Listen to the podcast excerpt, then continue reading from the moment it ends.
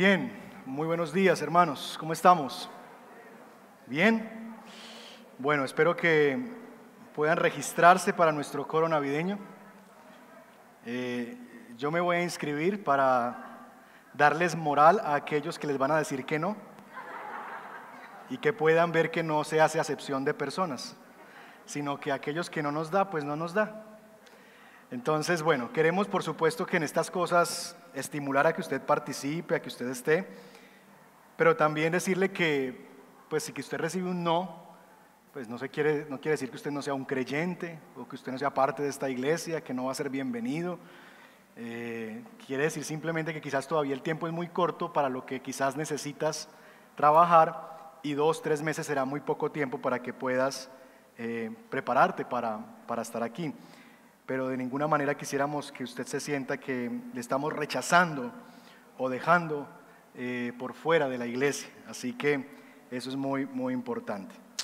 Bien, hermanos, seguimos aquí en nuestra serie de, predicaciones la mañana de hoy, saludando a aquellos que nos, que nos visitan. Mi nombre es Jairo Suárez, soy uno de los pastores de esta congregación. Sean bienvenidos, qué bueno que nos visitan esta, esta mañana. Eh, en esta iglesia, entre otras cosas, predicamos expositivamente. Es una de las cosas que usted tiene que considerar si Dios lo llama a ser parte de esta comunidad. Y es que vamos eh, explorando la Biblia verso a verso, capítulo tras capítulo, estudiamos o libros completos o pasajes completos que queremos exponer para saber lo que Dios tiene para cada uno de nosotros. Y estamos ya hace un buen rato en una serie en el libro de Eclesiastés. Hoy es el sermón número 17 de la serie y estamos llegando a finalizar el día de hoy el capítulo 7 del libro de Eclesiastés. Déjeme solamente mencionar algo, algunas cosas importantes para que usted se ubique y no se pierda si usted quizás no estuvo la, hace ocho días o si usted no ha venido siguiendo la serie. La semana anterior mencionamos que en las próximas tres entregas de nuestra serie de predicaciones, la de hace ocho días, la de hoy y la de dentro de ocho días, estarían marcadas cada una de estas predicaciones por una voz distinta del predicador. ¿Recuerdan las voces desde las cuales nos habla el predicador? Hay tres voces desde las cuales el predicador se dirige a nosotros. ¿Las recuerdan? A ver, voz número uno. Observador, excelente. Hace fue hace ocho días, nos habló como observador. ¿La otra voz? Buscador, muy bien. ¿Y número tres? Muy bien, como predicador. ¿Ven? Esa es la ventaja de tomar notas. Así que si usted no toma notas, anímese a tomar notas para que pueda recordar más cuando el pastor le pregunte y no lo corche. Muy bien, entonces la mañana de hoy vamos a trabajar la segunda voz del predicador. La semana pasada hablamos de las observaciones que él hizo y básicamente podríamos resumir esas observaciones en la siguiente declaración. Nada es perfecto porque nadie es perfecto. Nada es perfecto porque nadie es perfecto. Eso fue lo que observó el predicador y nos dio a conocer su observación al considerar que al justo no siempre le va bien y que al malo no siempre le va mal. Nada es perfecto y la razón es porque todos somos imperfectos, no hay nadie perfecto. La mañana de hoy, hoy nos va a hablar a través de la voz del buscador. Así que él ya no nos va a hablar de sus observaciones, nos va a hablar acerca de sus descubrimientos nos va a hablar acerca de lo que él experimentó al tratar de buscar el sentido de la vida. Y nos va a revelar aquellas cosas que él sí pudo descubrir, pero nos va a revelar muchas veces los fracasos de lo que él todavía no ha logrado en el momento en que escribe descubrir. Esto que vamos a leer esta mañana es como una suerte de autobiografía del predicador. Él nos va a narrar un poco lo que ha estado buscando y la frustración de lo que todavía no ha hallado. Así que hoy nos vamos a parar delante del texto desde la orilla de buscadores, de aquellos que están yendo a buscar el sentido de la vida. Con eso en mente, por favor, acompáñeme a Eclesiastes capítulo 7, verso 23. Y si lo tiene, se pone en pie y vamos a leer hasta el capítulo 8, verso 1. 7.23 al 8.1.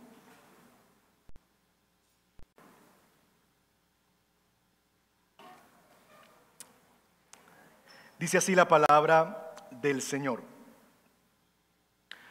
Todo esto lo examiné muy bien y con sabiduría, pues me dispuse a ser sabio, pero la sabiduría estaba fuera de mi alcance. lejos y demasiado profundo está todo cuanto existe. ¿Quién puede dar con ello? Volví entonces mi atención hacia el conocimiento para investigar e indagar acerca de la sabiduría y la razón de las cosas y me di cuenta de la insensatez de la maldad y la locura de la necedad.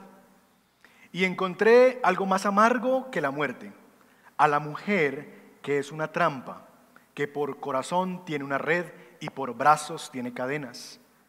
Quien agrada a Dios se librará de ella, pero el pecador caerá en sus redes. Y dijo el maestro, miren lo que he hallado al buscar la razón de las cosas una por una, que todavía estoy buscando lo que no he encontrado. Ya he dado con un hombre entre mil, pero entre todas las mujeres aún no he encontrado ninguna. Tan solo he hallado lo siguiente, que Dios hizo perfecto al género humano, pero éste se ha buscado demasiadas complicaciones. ¿Quién como el sabio? ¿Quién conoce las respuestas? La sabiduría del hombre hace que resplandezca su rostro y se ablanden sus facciones. Oremos, Señor, gracias te damos por tu palabra leída. Gracias, Señor, por que nos dejas conocer la verdad acerca de las cosas.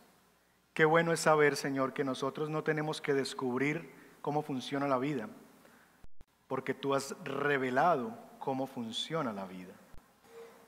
Y desde ya pedimos que nos ayudes a entender que no necesitamos vivir la vida para descubrir, necesitamos vivir la vida para caminar en lo que ha sido revelado. Guíanos por medio de tu Espíritu, dame claridad en la exposición, ayúdame a hablar palabras de tu parte y no palabras de hombre, de tal manera que edifiquen tu pueblo, que aquellos que vienen por primera vez y no te conocen sean alcanzados por la predicación del Evangelio.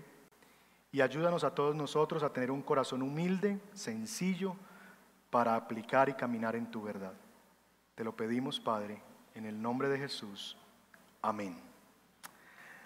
Amén. Pueden tomar su lugar, hermanos. Descubrimientos.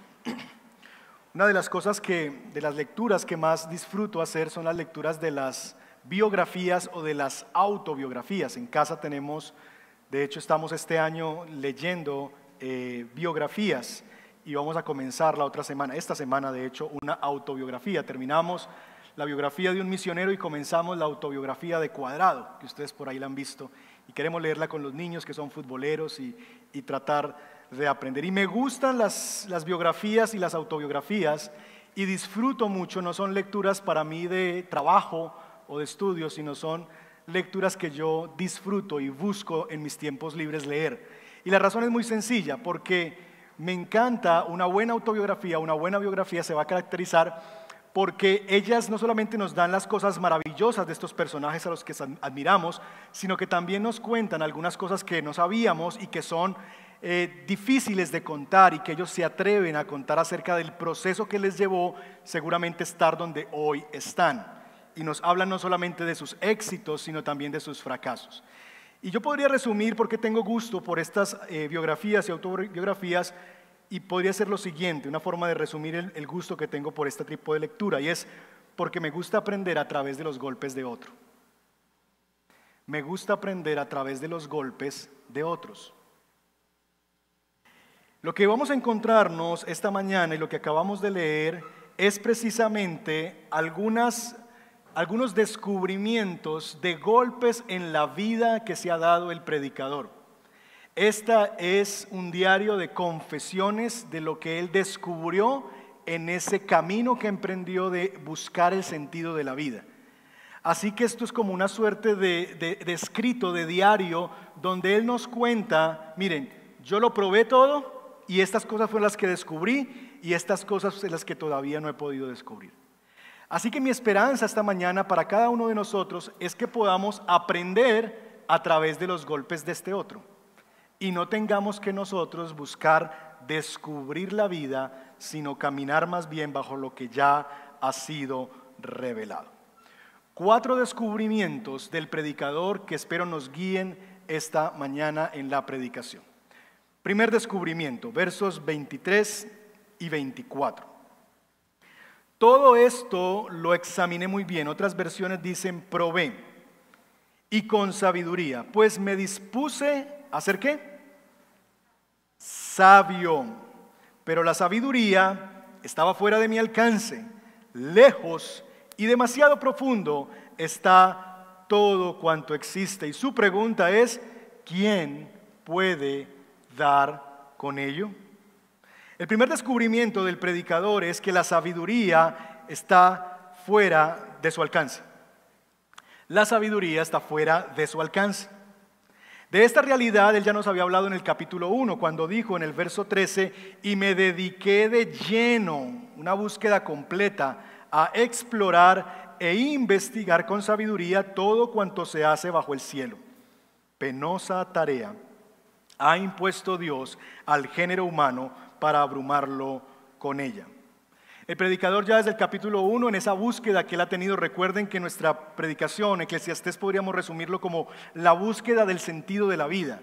Y él se ha ido a buscar el sentido de la vida en muchas cosas y lo primero que vimos en Eclesiastés capítulo 1 es que él fue a buscarlo en el conocimiento, en la sabiduría y lo que ha hallado es que esto es cansado.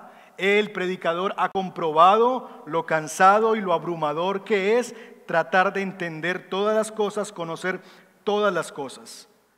Entre otras cosas, porque cuando nosotros nos embarcamos en el conocimiento, en la búsqueda de la sabiduría y del conocimiento de todas las cosas, esa búsqueda produce que cuando tú crees que ya llegaste a conocerlo, te das cuenta que recién estás raspando la superficie de lo que entendías que ya sabías. Y eso pasa en todas las profesiones. Particularmente pasa mucho con la medicina, ¿verdad? Cuando tú crees que ya tienes claridad sobre cómo funciona un asunto, una enfermedad, te encuentras que todavía no lo sabes todo. Te encuentras con un caso extraño, te encuentras con un caso de estudio que parece que como que pone en tela de juicio lo que tú creías que ya sabías acerca de esta situación y realidad. Vivimos en medio de esa realidad, en medio de las vacunas, ¿verdad? Y este asunto de que ya tenemos las vacunas y celebramos esa realidad, o algunos celebraron esa realidad, ¿verdad? Y en medio de esa realidad de que ya tenemos vacunas, nos estamos dando cuenta que recién sabemos muy poco de esto, porque ya teniendo vacunas estamos descubriendo que hay variantes y que hay unas operaciones que son como un poco distintas y que todavía no se sabe, ni lo uno ni lo otro, pero se está estudiando todavía. Y que parece que entonces todavía no sabemos si se requieren una, dos, tres, cuatro, cinco, seis, no sé, cuántas dosis de nuevo. Y cuando sabemos que ya estamos llegando, como que uno dice, pero no, se supone que ya. Y uno empieza a escuchar en los medios, pero no se supone que haya, hicieron todo esto y parece que como que estamos descubriendo recién nuevas cosas. Y esa es la realidad del cuerpo humano, así funciona también la astronomía. Cada vez buscamos más y nos sentimos más cerca de las estrellas pero en realidad lo que descubrimos es que cada vez estamos más lejos de descubrirlo todo. Un nuevo eh, hallazgo de los astrónomos, ¿verdad? Que llegó el Perseverance a, a Marte. Y más conocemos, somos más conscientes de lo grande que desconocemos. Y hay una ilustración en eso, cómo funciona en la astronomía. Se calcula que hay una masa y una energía en, el universo que le han dado el nombre de masa y energía oscura. Esa es una forma para describir aquellos lugares inaccesibles para nosotros todavía del universo. Una masa, una energía, una materia oscura, así se le llama. Esa energía o materia o masa oscura es, se calcula que es cerca del 95% del universo que esa masa oscura o esa energía oscura compone el 95% de lo que entendemos a hoy que es el tamaño del universo. Lo que quiere decir que nosotros tan solo conocemos el 5% del universo. Conocemos tan solo el 5% del 100 que creemos que es el universo. Y todavía nos falta explorar el 95% del universo. Y su conclusión ante estas realidades del conocimiento, de la ciencia, de lo que podemos llegar a saber, es esta, la que encontramos en el verso 24. Lejos y demasiado profundo está todo cuanto existe. Es impresionante las profundidades y lo lejos que todavía está de nosotros esa, esa idea, esa utopía de conocer todas las cosas. Lejos, muy lejos está de nosotros. Pablo, cuando trata de explorar las profundidades del plan de Dios en la salvación del hombre, expresa estas palabras en Romanos 11:33. Qué profundas son las riquezas de la sabiduría y del conocimiento de Dios.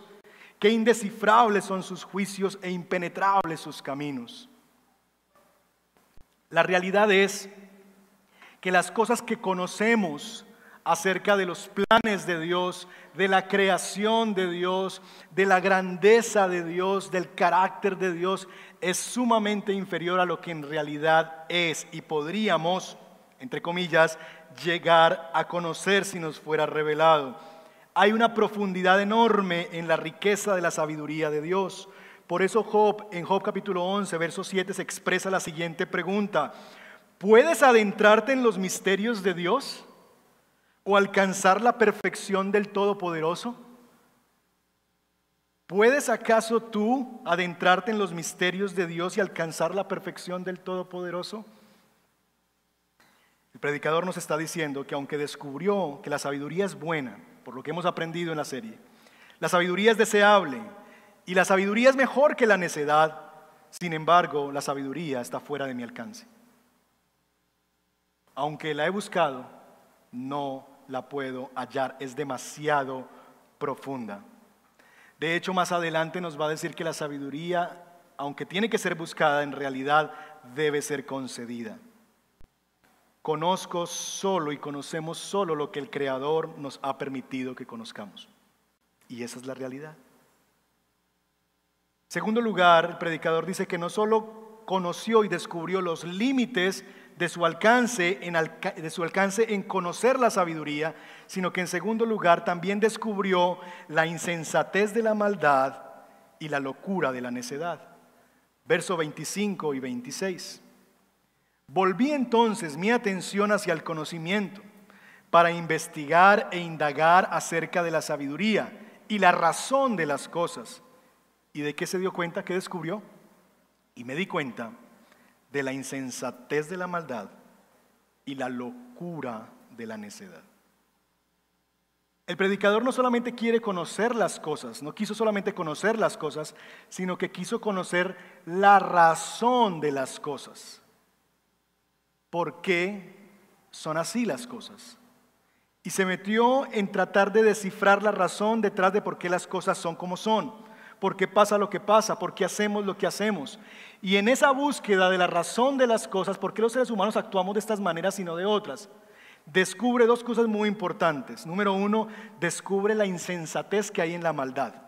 Él se pone a descubrir en esa realidad de que en la maldad es, hay tanta insensatez.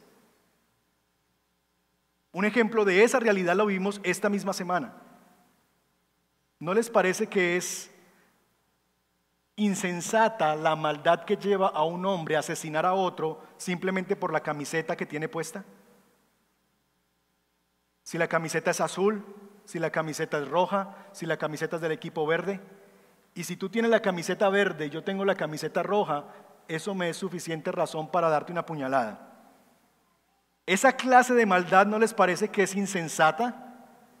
Porque quizás la maldad de poder quitar a alguien porque me pagaron para tener algo, me contrataron para asesinar a esa persona, todavía sigue siendo un acto de maldad totalmente condenable y rechazable. Pero por lo menos esa persona está recibiendo un beneficio que dices que yo lo hago porque yo recibo esto. Es que me van a pagar tanto. Pero ¿no les parece que es una insensatez llegar a hacerle daño a alguien por la camiseta que tiene puesta y simplemente y yo no recibir absolutamente nada, sino simplemente la satisfacción de que le hice daño a alguien que llevaba una camiseta distinta a la mía. La insensatez de la maldad. La maldad, en la maldad no hay sensatez, no hay razón, es sin sentido. Y eso lo descubre él al meterse en medio de esas realidades. Y él se metió allí en cosas como la corrupción que nos describió ya en capítulos anteriores. Ahora, él también conoce la locura de la necedad en esta búsqueda.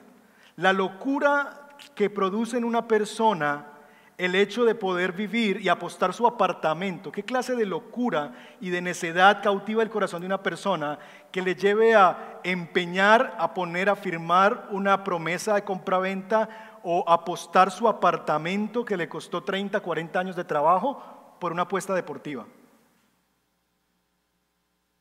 Es loco esa necedad. ¿Qué, ¿Qué, locura lleva una mujer que tiene dos kilos de más a hacerse un bypass? Estás pasada dos kilos, necesitas, no necesitas eso, no, pero yo lo quiero. Locura, locura, tontería. El predicador nos trae su propia ilustración de esta insensatez y de esta locura de la maldad y la necedad. Y está en el verso 26. Y encontré algo más amargo que la muerte, a la mujer que es una trampa, que por corazón tiene una red y por brazos tiene cadenas. El predicador nos trae su propia ilustración de su experiencia de la insensatez que hay cuando se es malvado y de la locura que se comete cuando se es necio. Recuerde que Él nos está hablando de una experiencia y esta experiencia que recuerda la recuerda como una experiencia amarga. Aquí el predicador no nos está hablando como observador. Si han visto esas mujeres, esos que están con esas mujeres que son como brazos, como cadenas y eso, no, no, no. Él nos está hablando no de algo que observó. Recuerden la voz del predicador. Él nos está hablando aquí de algo que él experimentó, vivió. Primer libro de Reyes, capítulo 11, versos 4 al 6 nos dice, en efecto, cuando Salomón llegó a viejo, sus mujeres le pervirtieron el corazón, de modo que él siguió a otros dioses y no siempre fue al Señor, fiel al Señor su Dios como lo había sido su padre David. Ven, esta es la biografía de los reyes. Aquí está la biografía de Salomón. Ahora en Eclesiastés tenemos su autobiografía. Verso 26. Y encontré algo más amargo que la muerte, a la mujer que es una trampa, que por corazón tiene una red y por brazos tiene cadenas. Desde Eclesiastés él se está confesando de lo que él halló en esta insensatez y necedad de ir tras mujeres. Mujeres que Dios había dicho, no, con ellas no, no hagas alianza, no hagas pacto matrimonial con estas mujeres. Y él dijo, no Dios, yo tengo que descubrir las cosas por mi propia cuenta. Y se metió con ellas y lo que causó fue que le pervirtieron el corazón, dice el que escribe Reyes. Por el contrario, Salomón siguió a Astarte, diosa de los Sidonios, y a Moloc, el detestable dios de los Amonitas. Así que Salomón hizo lo que ofende al Señor y no permaneció fiel a Él como su padre David. La insensatez de la maldad, la locura de la necedad descrita en el currículo amoroso de un hombre. Eclesiastés, he dicho, es el libro que no leyó Proverbios. Eclesiastés es el libro que no alcanzó a leer los Proverbios. O quizás la mejor manera de describirlo sería que, Eclesiastés es el libro que originó Proverbios. Eclesiastés es la mamá que dio a luz los Proverbios. Porque Proverbios es la voz de ese papá que ha vivido lo que ha vivido y ahora le escribe a su hijo, hijo mío, yo ya pasé por ahí, yo ya viví Eclesiastés, te doy Proverbios para que no tengas que vivir Eclesiastés. En esa realidad nosotros nos encontramos, por ejemplo, en el libro de Proverbios, en el capítulo 5, versos 3 al 14. Rápidamente los quiero leer. Las siguientes palabras. Hijo mío, pon atención a mi sabiduría, presta oído a mi buen juicio, para que al hablar mantengas discreción y retengas el conocimiento. Hijo mío, de los labios de la adúltera, de la mujer malvada, fluye miel su lengua es más suave que el aceite, pero al final resulta más amarga que la hiel y más cortante que una espada de dos filos. Sus pies descienden hasta la muerte, sus pasos van derecho al sepulcro. No toma ella en cuenta el camino de la vida, sus sendas son torcidas y ella no lo conoce. Pues bien, hijo mío, préstame atención y no te apartes de mis palabras. Aléjate de esa mujer adúltera, no te acerques a la puerta de tu casa para que no entregue tu vigor a otros hombres, ni tus años a gente cruel, para que no sacies con tu fuerza a gente extraña, ni vayan a dar en casa ajena tus esfuerzos, porque al final acabarás por llorar cuando todo tu ser se haya consumido y dirás, ¿cómo pude aborrecer la corrección? Mi papá me lo dijo, se lo dije. ¿Cómo pudo mi corazón despreciar la disciplina? No atendí a la voz de mis maestros, ni presté atención oído a mis instrucciones. Esto en Proverbios es el fruto de alguien que caminó en Eclesiastés, de alguien que se aventuró a descubrir el sentido de la vida a través del placer y de la colección de esposas, de mujeres, buscando el sentido de la vida allí. ¿Y qué descubrió? Descubrió que al aventurarse en la maldad y la necedad es una tontería. Descubrió que es tonto, que es fútil, que no se halla ni en la maldad ni en la necedad el sentido de la vida.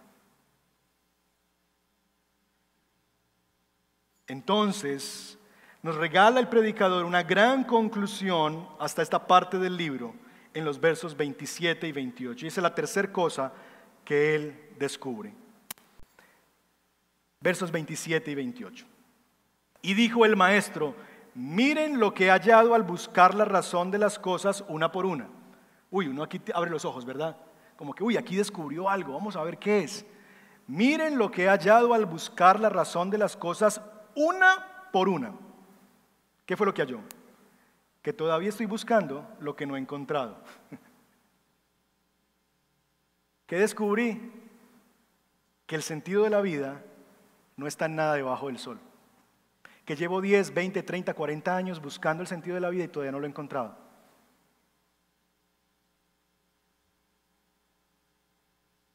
La NBLA, la Biblia de las Américas, dice, mira, dice el predicador, he descubierto esto, ¿Qué es lo que ha descubierto? Que al buscar la razón de las cosas, me hallo aún buscando lo que no he encontrado. Y él es específico, mire, yo ya me fui a buscar y las busqué una por una. Me fui al conocimiento y busqué allí el sentido de la vida y no está en el conocimiento, ya nos lo dijo. Me fui a la necedad del placer, capítulo 2, y me entregué al placer y tampoco está allí. Pensé que estaba en el poder y entonces acumulé palacios, esclavos, capítulo 2, y tampoco lo hallé. Me, fui entonces a pensar que el sentido de la vida está en la posición social y me hice rey de una gran nación, de un gran imperio, de un reino en el mejor momento de su historia y tampoco siendo rey hallé eso. Sigo buscando el sentido de la vida y no lo encuentro. No está en el palacio siendo yo rey de todas las cosas. Tampoco está en el estrado público como gobernante. No está en la soledad en el capítulo 4. No está en el templo capítulo 5. No está en las riquezas capítulo 5. No está en el futuro capítulo 7. Simplemente sigo buscándolo. Lo he buscado en todas partes, uno a uno, en las cosas que me dicen, si vas allí, allí lo encontrarás. Y voy y nada, no lo encuentro, no lo encuentro, simplemente sigo buscando. Y es en medio de esa futilidad de esta búsqueda que nos introduce un triste ejemplo de aquello que él está buscando y todavía no encuentra debajo del sol. Y creo que Salomón escoge muy bien este ejemplo porque creo yo que de las cosas que destacamos de Salomón y que recordamos a Salomón es por este aspecto que él les destacado. Cuando usted escucha la palabra Salomón, dígame tres cosas que usted sabe de Salomón. Lo menos usted me va a decir sabiduría y algo va a decir que tuvo muchas mujeres. ¿Sí o no? Salomón se ha hecho famoso en el mundo por su colección de mujeres. Y creo que Salomón, muy adrede, nos trae esta ilustración de este vacío, de este sinsentido de buscar debajo del sol el sentido de la vida y no hallarlo. Y nos hace una observación un poco extraña en el verso 27. Hay un solo hombre virtuoso entre mil, pero ni una sola mujer. Eso parece para letra de canción de despecho, ¿sí o no? Darío Gómez, Charrito Negro.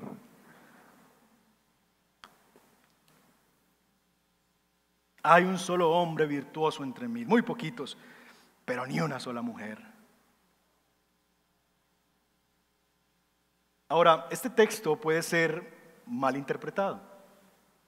Si ve, pastor, la Biblia dice que de las mujeres uno no puede esperar nada, porque ni una sola, ¿no lo ve, pastor?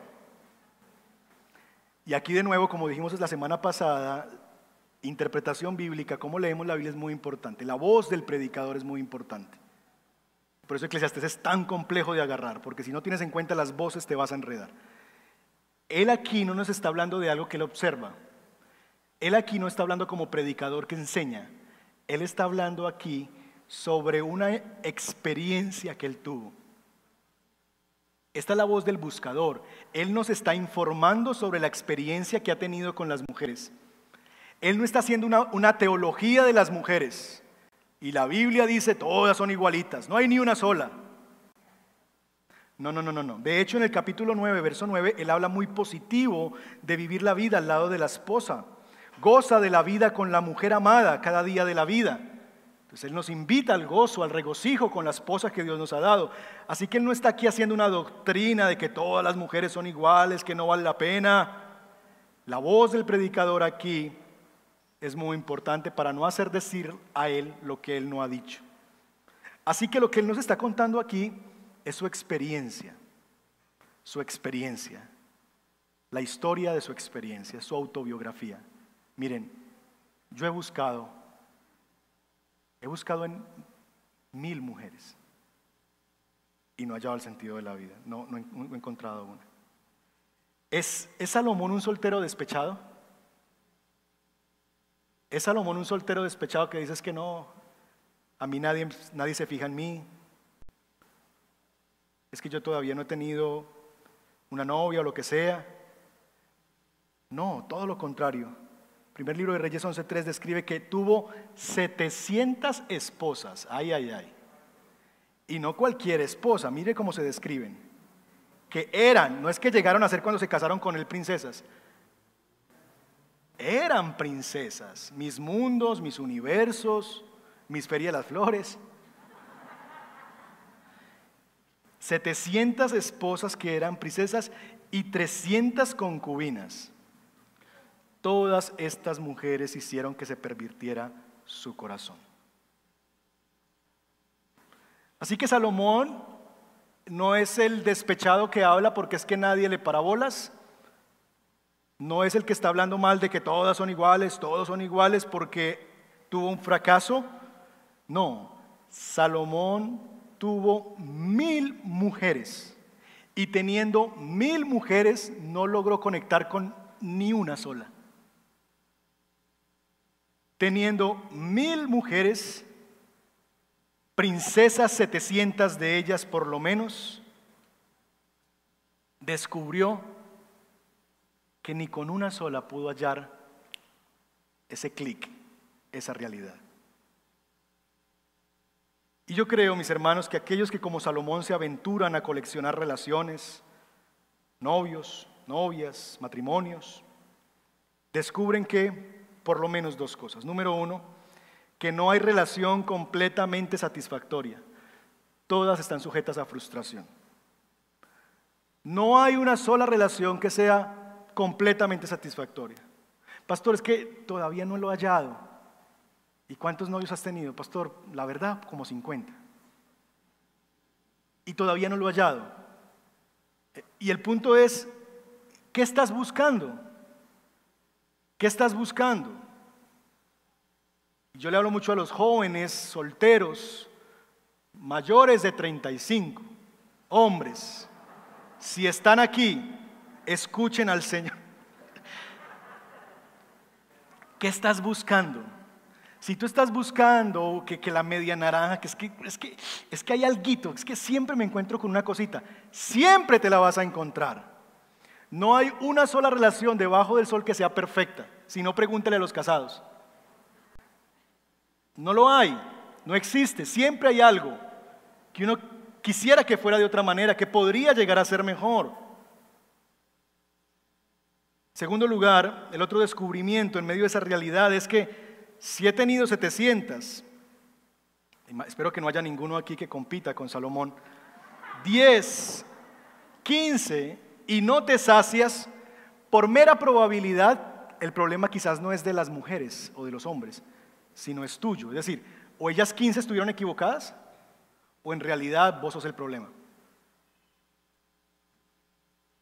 Por solo estadística. Creemos que lo que necesitamos es más y probar y descubrir más opciones. ¿Se han dado cuenta que Adán solamente necesitó una Eva? Una sola, y él no la escogió, se la escogió Dios. Nosotros estamos con la idea contemporánea, occidental, de que nosotros podemos elegir el amor. Y nos asustan esas culturas con el pasado cuando el papá era el que decía, mi hijo, le toca casarse con la hija de Rojas. La hija de Rojas, no, papá. Y nos asombra ese tema de que, nos elijan la pareja. Bueno, así le pasó a Adán. Dios no le dijo a Adán, bueno, Adán, mira, aquí te tengo un catálogo. Está Eva, está María, está Antonia, Romelia. No, no, no. Dios le dio a Eva. Adán, aquí está tu Eva. Señor, ¿podemos hacer unas modificaciones? No, mi hijo, esa es tu Eva. Y cuando Dios le dio a Adán su Eva, ¿qué dijo Adán? Esta sí es carne de mi carne, hueso de mis huesos. Adán halló su satisfacción emocional en la relación de pareja en la única mujer que conoció en su vida distinta a sus hijas y a sus nietas. Eva. No hubo más para Adán y él en ella encontró esa realidad. Esta sí es y entonces nos preguntamos, ¿qué pasó? ¿Por qué ya no vivimos así? ¿Por qué ahora necesitamos tener como, pastor, es que yo necesito experimentar? Vamos a irnos a vivir juntos a ver si, si somos compatibles sexualmente. Y luego miramos a ver si nos casamos. Necesitamos descubrir. ¿Qué pasó? De ese momento en que había una Eva para un Adán y se hallaba la satisfacción ahí y eso era lo que Dios nos daba y lo que Dios nos daba era suficiente y era demasiado gozo para nosotros y decíamos, Señor, esta sí. ¿Qué pasó a esta sí? A Salomón con mil y ninguna. ¿Qué pasó entre Adán con una? Dijo, sí, qué bueno esta es. A Salomón con mil y no he hallado ninguna virtuosa. ¿Qué fue lo que pasó en la mitad? ¿En qué momento pasamos de esto a esto? Bueno, Salomón lo descubrió y nos lo va a contar en, el verso 29. Tan solo he hallado lo siguiente. Tan solo. Hermanos, yo me puse a esculcar el sentido de la vida en todas partes, a averiguar el porqué de las cosas, y tan solo he hallado lo siguiente. Que Dios hizo perfecto al género humano, pero este se ha buscado demasiadas complicaciones. Ese es el gran descubrimiento de Salomón. Que Dios nos creó perfectos, pero nosotros lo arruinamos.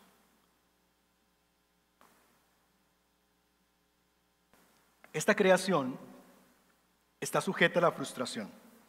Y esta creación que sujeta a frustración es el producto de nuestra decisión y de nuestras decisiones pecaminosas. Dios nos había dado una mujer para nuestra satisfacción, una sola para nuestra satisfacción.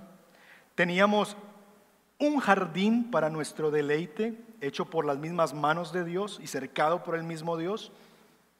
Dios nos había dado un diseño de lo que Él quería que fuera nuestra vida. Nos había dado un solo mandamiento, no comerás de ese, de ese fruto, un solo mandamiento, por lo menos de, los que son eh, de prohibición, no comerás de ese árbol, uno solo.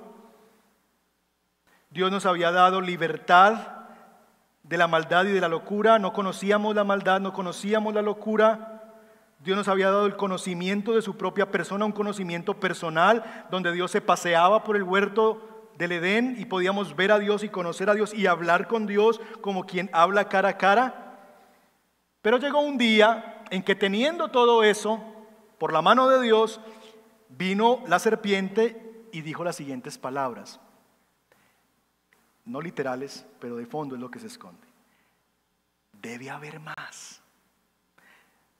Ve, ¿a vos no te parece que debe haber más que este jardín? Que el mundo es tan grande y vos encerrado en este jardín con cinco mil arbolitos nomás.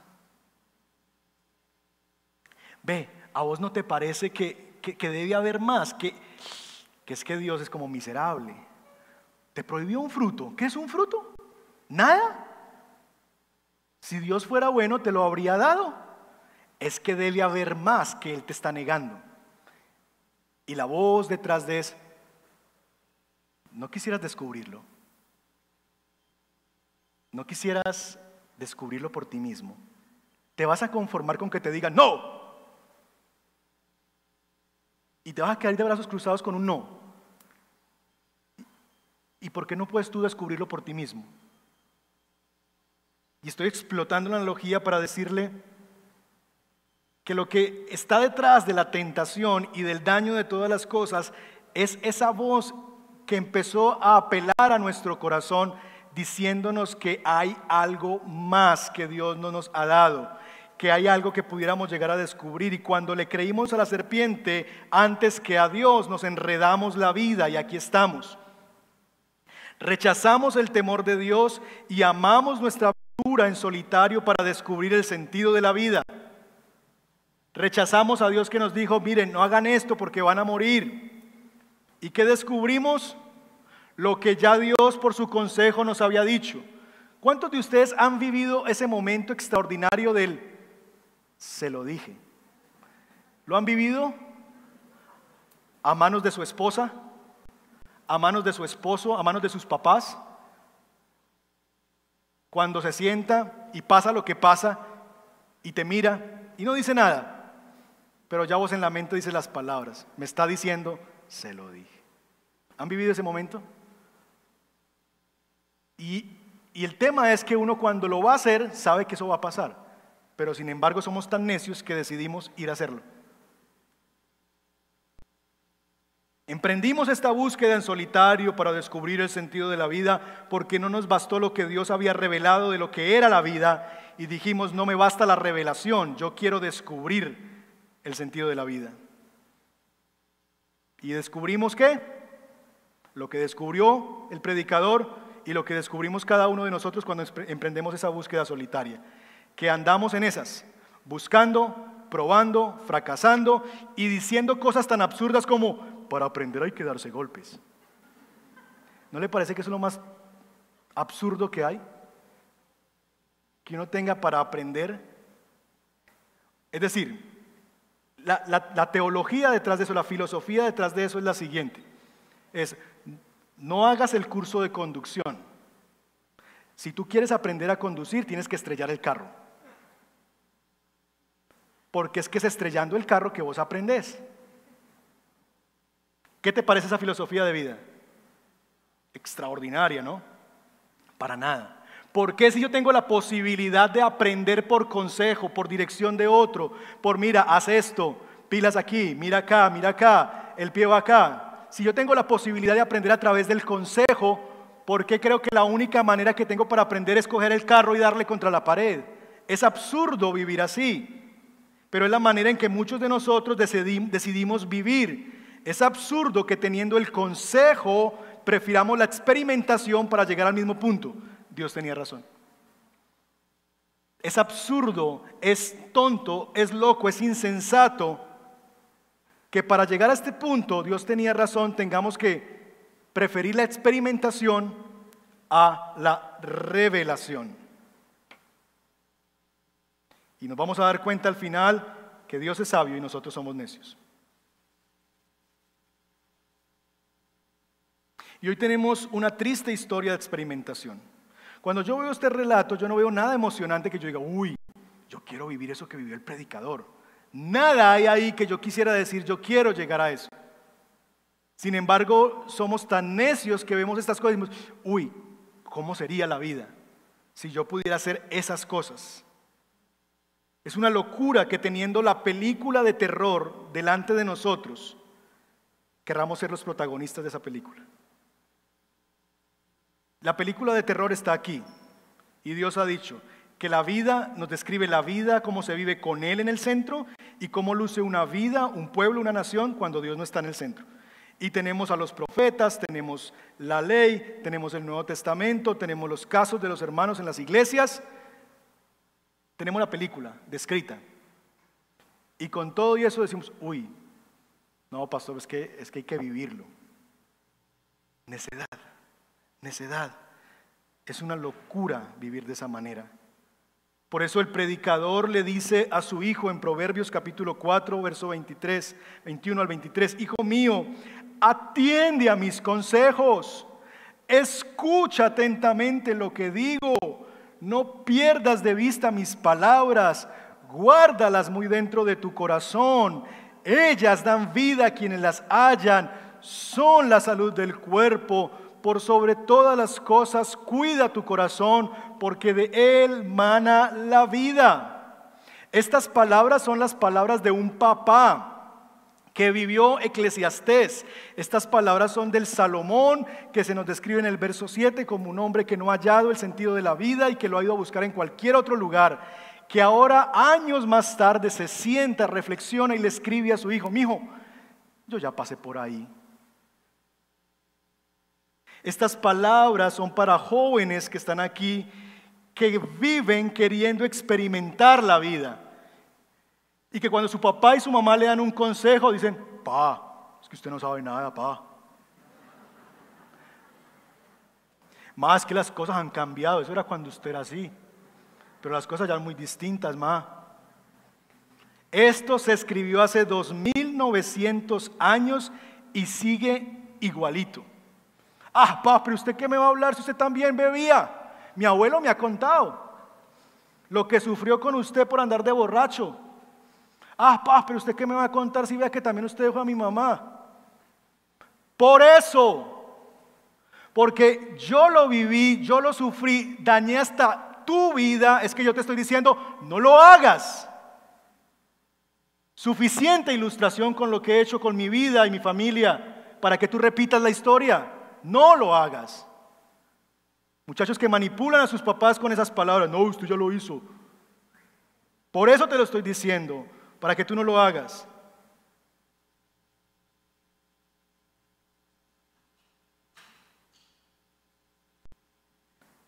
Personas queriendo descubrir por vía de la experimentación aquello que Dios ya ha dicho, si lo haces, ciertamente morirás.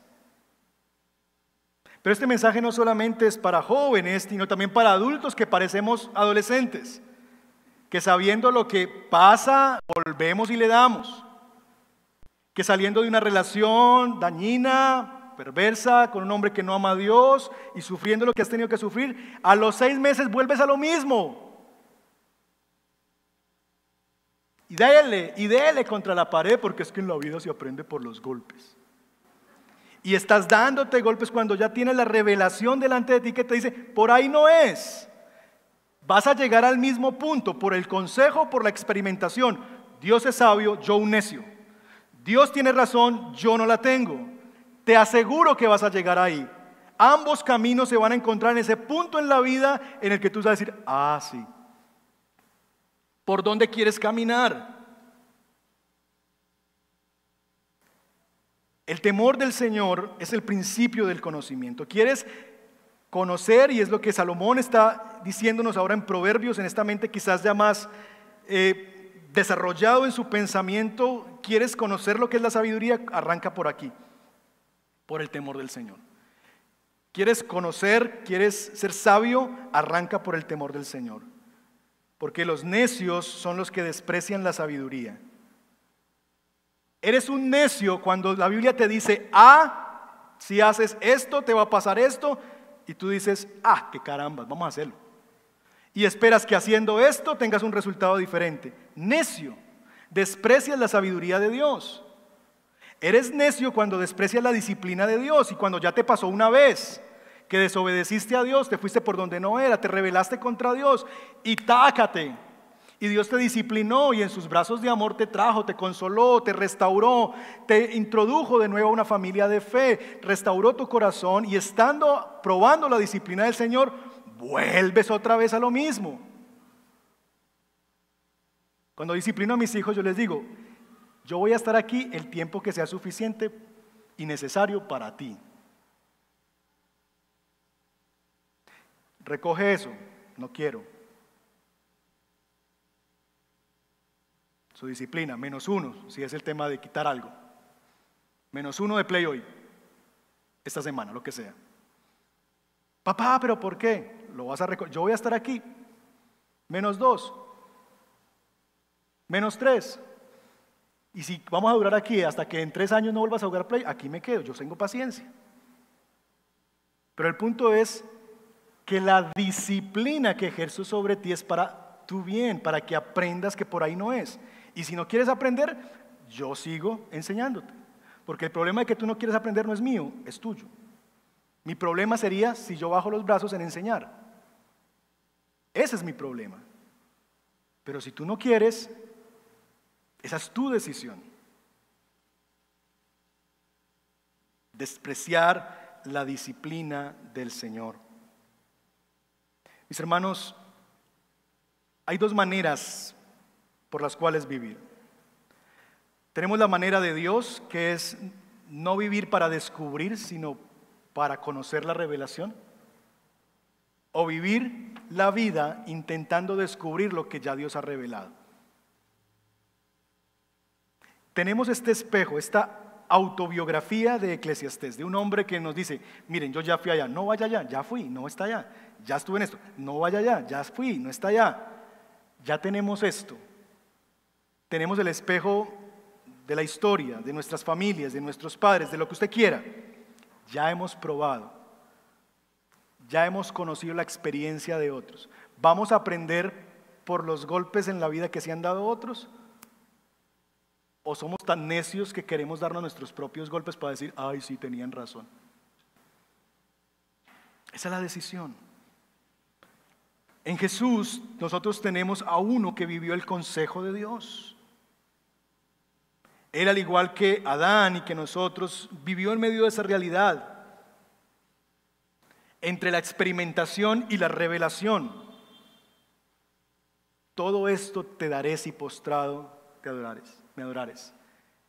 Hay algo más y lo tengo yo, porque no vienes y pruebas y verás que es mejor. Y Jesús confrontó esa, esa tentación a experimentar este camino que le daba la serpiente, Satanás, en el desierto, a través de la revelación, porque él dijo, yo no necesito experimentar, porque escrito está. Yo no necesito vivirlo, porque yo sé lo que Dios dice. Yo no necesito meterme ahí para saber de qué se trata, porque escrito está. Y Dios es veraz y todo hombre mentiroso. Porque Dios tiene la razón y yo soy un necio.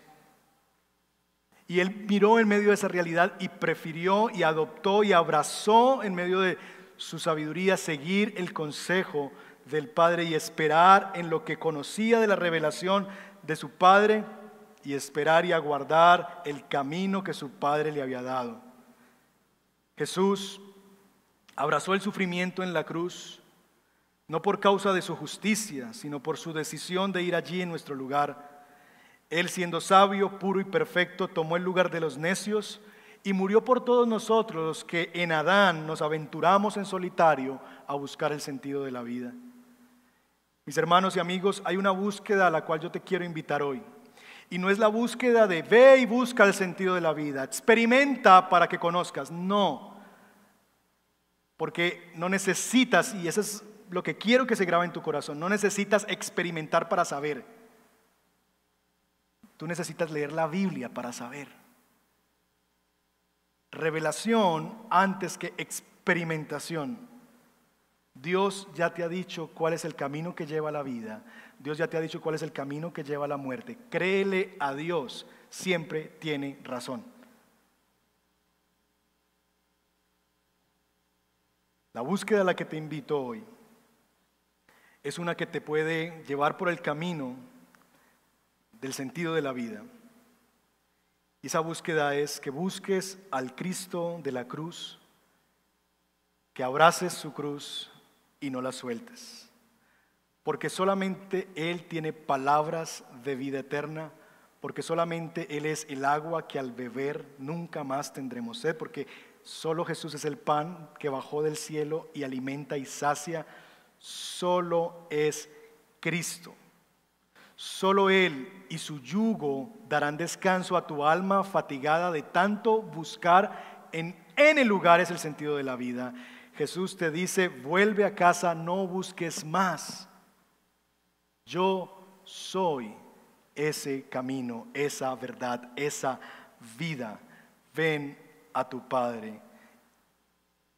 Si estás cansado de buscar y no encontrar, él te ofrece un yugo que es fácil de llevar. Y yo quiero esta mañana terminar orando y orando por tres clases de personas que están aquí sentadas. En primer lugar, quiero orar por aquellos que se sienten fatigados de buscar y no encontrar. Sé que gente, hay aquí gente que está así, en esa condición, cansados. Pastor, yo he intentado por aquí, por aquí, por aquí, por aquí y en nada encuentro satisfacción, en nada encuentro deleite, nada me llena, nada me satisface. Y me han invitado a esa iglesia a ver si, a ver si hay sí. O quizás tú estás en esa situación y siendo un creyente estás buscando fuera de la casa y dices no encuentro, no encuentro satisfacción. Quiero orar por ti, para aquellos que se sienten fatigados de buscar y no encontrar. Pero en segundo lugar, aquí hay personas que están siendo hoy mismo tentadas a salir a buscar el sentido de la vida. Hoy mismo personas que están teniendo la tentación encima que les dice, debe haber algo más, ¿por qué no vienes y pruebas? ¿Por qué no intentas esto? De pronto ahí sí está, ahí está lo mejor, ahí está lo más sabroso, ahí está lo que sí te va a dar deleite, allí está lo que sí te va a completar. Y están recibiendo esa tentación hoy mismo de no te conformes con lo que te han dicho otros. No te conformes con lo que dice Dios. Ven tú mismo y prueba. Y están recibiendo esa tentación sobre sus vidas. Y en tercer lugar, quiero orar por quienes están mordiendo el fruto en este momento y están en sus dos minutos de placer. Están ahí. Ay, pastor, yo sé que esto no que se siente tan chévere. Y están en sus dos minutos de gloria.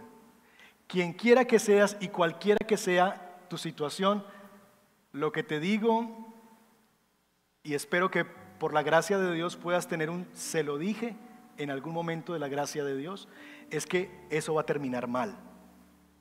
Que puede ser en un mes, en dos meses, en dos años, en cinco, en diez, no sé, pero que si sigues creyendo que tu autodescubrimiento del sentido de la vida, yendo en contravía de lo que Dios dice, es ahí donde vas a hallar la satisfacción de tu alma, estás equivocado, vas a fracasar y vas a tener que volver a decir, Dios tenía razón.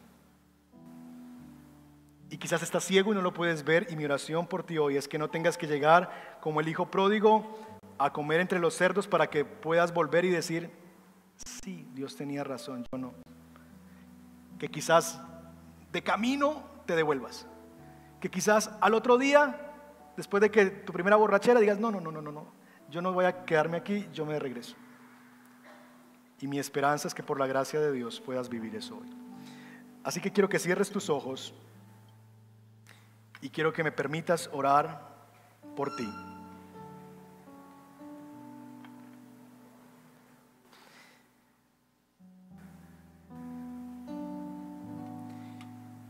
Quiero que pienses lo que acabas de oír, en la revelación de Dios expuesta para ti esta mañana.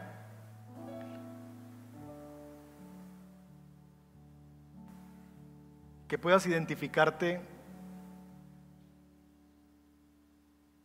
en qué punto de tu vida estás.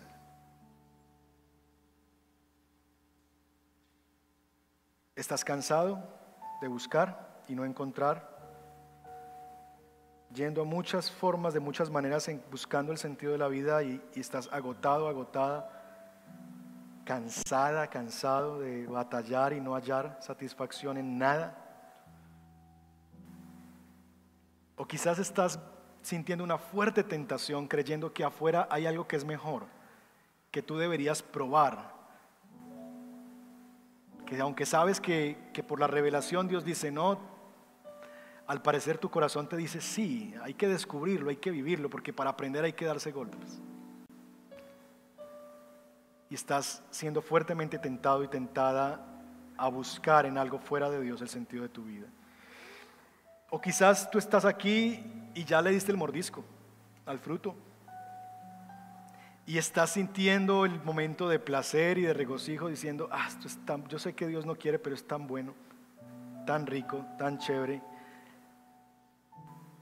El veneno está detrás, el veneno actúa minutos más tarde. Ningún veneno puesto en el alimento, disfrazado en el alimento de un rey, sabe feo al comienzo. Se siente bien.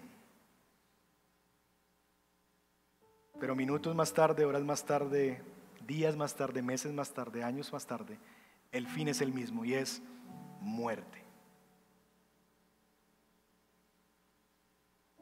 Y quiero orar por ti esta mañana y en primer lugar quiero orar por aquellos que se sienten fatigados de buscar y no encontrar. Y si esta mañana tú reconoces que ese es tu caso, que estás cansada, cansado de buscar algo que te llene, te satisfaga por completo y no lo has hallado, y te sientes como los que describe Jesús en Mateo 11, vengan a mí los trabajados y cargados, Yo quiero que en una muestra de, reconocimiento y de humildad delante del Señor, la Escritura dice que un corazón contrito y humillado el Señor no desprecia. Que quizás la única condición para acercarse a Él es eso, es reconocer que, él, que le hay, que Él está ahí y que yo lo necesito. Quiero pedirte que ahí donde tú estás, con tus ojos cerrados, levante tus, tus manos, si ese es tu caso. Si tú estás fatigada, fatigado, cansado de buscar el sentido de la vida y no lo encuentras. Quiero orar por ti esta mañana.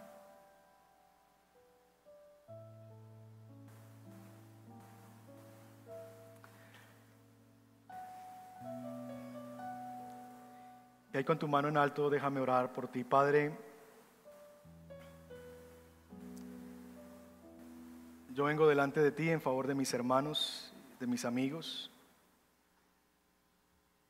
que hoy como se identifican con Salomón en esta búsqueda incesante del sentido de la vida y que han probado en una cosa y en otra algo que les pueda llenar y satisfacer por completo. Y se han entregado, Señor, quizás al dinero, a las relaciones, al poder, que han abrazado tantas cosas con promesas vanas de que ahí sí está eso es lo que te hace falta. Eso es lo que necesitas. Debe haber más. Y que han escuchado la voz del enemigo y se han ido. Y se sienten cansados, fatigados porque lo único que se hallan es como queriendo abrazar el aire, como corriendo detrás de la niebla y cuando la tienen por fin y creen que la tienen en sus manos, cierran la mano y no hallan nada. Porque es como arar el viento,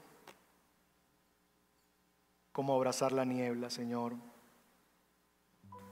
Yo te pido que permitas que ellos en lo profundo de su corazón escuchen tus palabras que les dice esta misma tarde, vengan a mí todos ustedes que están trabajados y cansados, y yo los haré descansar. Tomen mi yugo y aprendan de mí, que soy manso y humilde de corazón. Tomen mi yugo y mi carga que son ligeras y hallarán descanso para sus almas. Vengan mis hermanos a la cruz, abracen a Cristo, díganles, dame de ese agua que se dice que si yo la bebo no tendré sed jamás. Dame de ese pan que se dice que si yo lo como no voy a tener hambre jamás. Dámelo a mí. Yo lo quiero, yo lo necesito, yo lo deseo. si tú clamas en tu corazón, con humildad vienes delante de Él, te arrepientes de tus pecados, Dios no desprecia un corazón humillado. Ven a Él esta mañana. Padre, yo bendigo a mis hermanos. Te ruego que paz, refrigerio y descanso venga para sus almas fatigadas al reposar solamente en ti. Y los bendigo en tu nombre, en el nombre de Jesús. Amén. Gracias por estar con nosotros. Valoramos que tomaras estos minutos para conectarte. Si este mensaje ha impactado tu vida y quieres hablar alguien al respecto o pedir oración, escríbenos. Será un gusto servirte. No olvides, suscríbete a nuestro canal de YouTube para recibir notificaciones de más mensajes como este. Hasta pronto.